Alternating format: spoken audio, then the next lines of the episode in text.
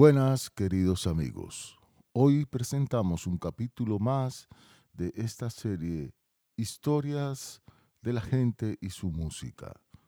Y contamos con la presencia de Molote.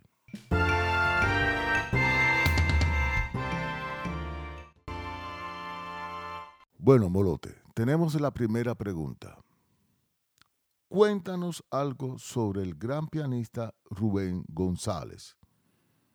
¿Por qué tú no lo mencionas en tus capítulos anteriores? Sí, es verdad. No lo había mencionado en mis capítulos anteriores. Pienso que para el gran pianista Rubén González necesitamos un capítulo especial y creo que eso vamos a hacer hoy. Pero el señor Rubén González sí estaba desde el principio y había grabado los tres discos nominados a los premios Grammy. A toda Cuba le gusta, Buena Vista Social Club Introduction. Tres discos grabados en La Habana al mismo tiempo y producidos por Juan Marcos González y la compañía World Circle con Ray Cooder, guitarrista norteamericano de rock, también en la producción. Rubén era de los viejos el más deteriorado mentalmente. Él estaba empezando con una enfermedad de alcemia, pero por estos días todavía él podía caminar mucho, tenía mucha energía física y tocaba el piano todavía impresionantemente. Pero sí había perdido un poco la capacidad de tocar grandes arreglos, se le hacía un poco difícil. Música más precisa. Él solo podía tocar temas salidos de su memoria y al estilo danzón, cha-cha-cha o o afro-cuban jazz. Y también su música, claro. Por eso, el señor Juan de Marcos González inteligentemente había llamado para hacer estas giras a otro gran pianista de la misma época, el señor Gonzalo Rubalcaba padre, que también era un viejo, ¿no? 76 años creo, pero sí con la capacidad todavía requerida para hacer el trabajo de tocar arreglos con más precisión. Y además eh, podía improvisar muy bien. Creo que tendremos que dedicarle a él un espacio en esta serie, al gran Gonzalo Rubalcaba padre, que también tenía una historia impresionante como director de orquesta y un gran prestigio como músico. Pero volviendo un poco a los primeros días de Londres, los primeros conciertos estaban cuadrados para la gran orquesta Afro-Cuban All Stars. Las dos primeras semanas es decir, que Rubén González no iba a estar en los primeros conciertos, solo al final de esta gira. La gran orquesta de los Afro-Cuban All Stars estaba compuesta por bajo, piano, conga, timbal, bongo, cuatro cantantes y cuatro metales, dos trompetas y dos trombones. Pues entonces los conciertos de Rubén empezaban al final de este mes, así que Rubén tuvo que viajar solo desde La Habana a Londres y reunirse con nosotros en plena gira. Segunda pregunta. Molote, ¿qué formación tenía la orquesta o grupo de Rubén González entonces? Sí, mira, quiero recordarte que la base del grupo de Rubén González eran los mismos músicos de Afro-Cuban All Stars.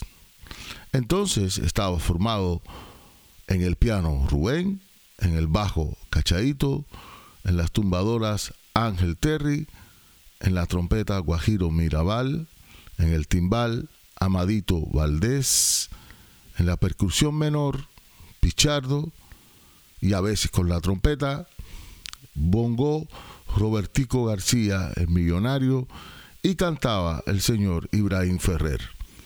Director y tocando el trombón, el señor Aguaje Ramos. Este grupo tuvo mucho éxito por el carisma de Rubén, que a pesar de sus 80 años y su enfermedad, lograba un contacto con el público impresionante, además de tocar el tremendo piano que tocaba. También cantaba Ibrahim Ferrer. Todo era especial con él. Y ellos, este grupo, llenaron los más grandes teatros europeos y los más grandes festivales del mundo. Lastimosamente creo que no pudieron hacer mucho más por la agudización de la enfermedad de Rubén González.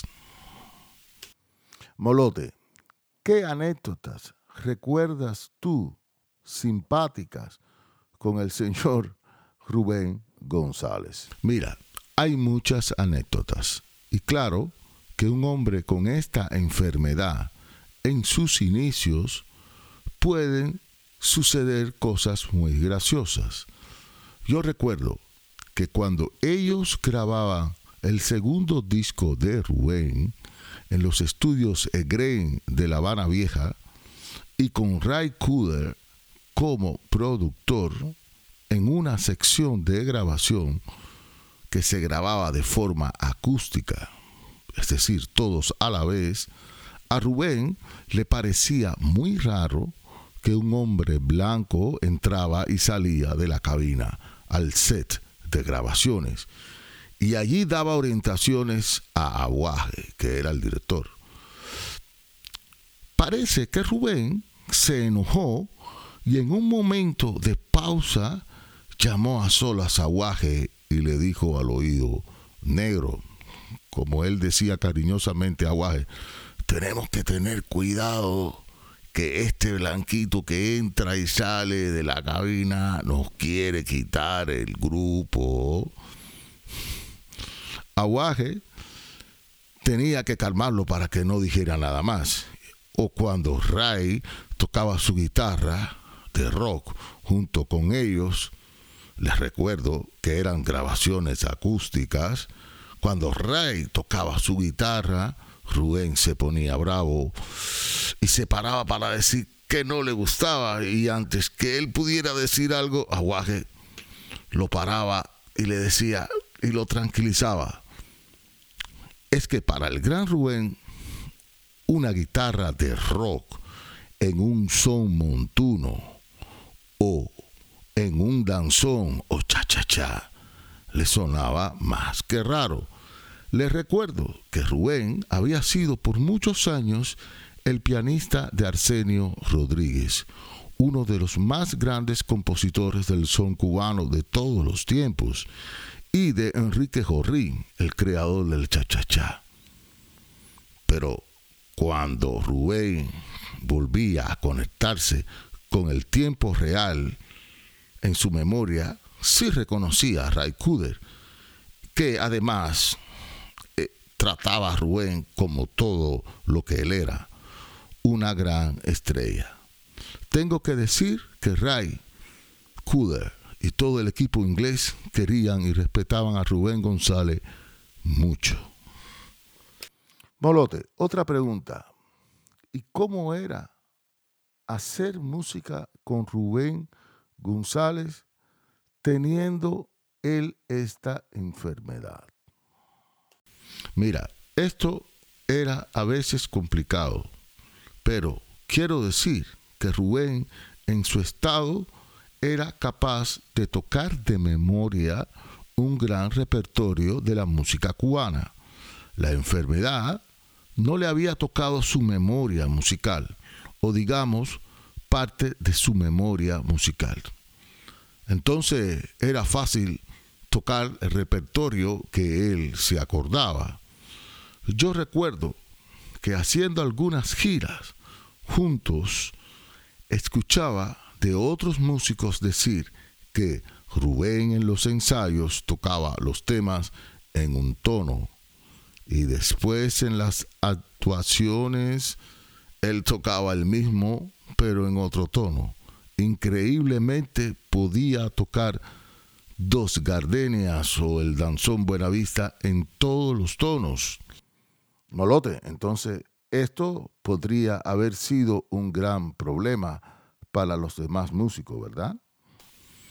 Sí, hay una anécdota que alguna que otra vez en plena actuación, él empezó un tema, pero en otro tono, no en el ensayado. Y claro, parecía un caos. Pero ahí relucía la genialidad de dos de los más grandes músicos cubanos, el señor bajista Cachaito López, sobrino del gran Cachao, que como si fuera una computadora, en dos segundos estaba tocando en el tono que Rubén tocaba. Y el otro es el gran trompetista Guajiro Mirabal. Pero esto se arregló. Rubén en la mayoría de las actuaciones tenía sobre el piano un papel con letras muy grandes, con el nombre de la canción y el tono de la misma. Rubén se acordaba de tocar dos gardenias en todos los tonos, pero no se acordaba la dirección de su casa en Cayo Hueso. Espera. Molote. Otra pregunta. ¿Crees tú que Rubén disfrutó tocar estos últimos años de su vida? Mira, en las últimas presentaciones, él viajaba con sus familiares que lo cuidaban, con un médico y increíblemente lo último que perdió de su memoria fue el tocar el piano. No sé decirte con seguridad si disfrutó o no. Lo que sí sé es que hasta último momento el gran Rubén González tocaba el piano. En los camerinos él tenía un piano y él estaba tocando dos minutos antes de salir al escenario.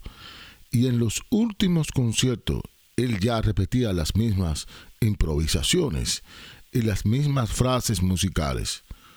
Y nosotros ya nos dábamos cuenta que era el gran final de uno de los más grandes músicos cubanos de todos los tiempos. Yo creo que sí disfrutaba tocar el piano, pero él no tenía conciencia ni dónde tocaba y por qué tocaba, nada, solamente tocaba el piano. Y eso era muy especial, ¿no? Molote, muchísimas gracias por contarnos esta bonita historia del señor Rubén González. Pero creo que es bien terminar este capítulo aquí con un bonito recuerdo de Rubén González. Muchas gracias a ti y queridos oyentes, los esperamos en el próximo capítulo de Historia de la gente y su música.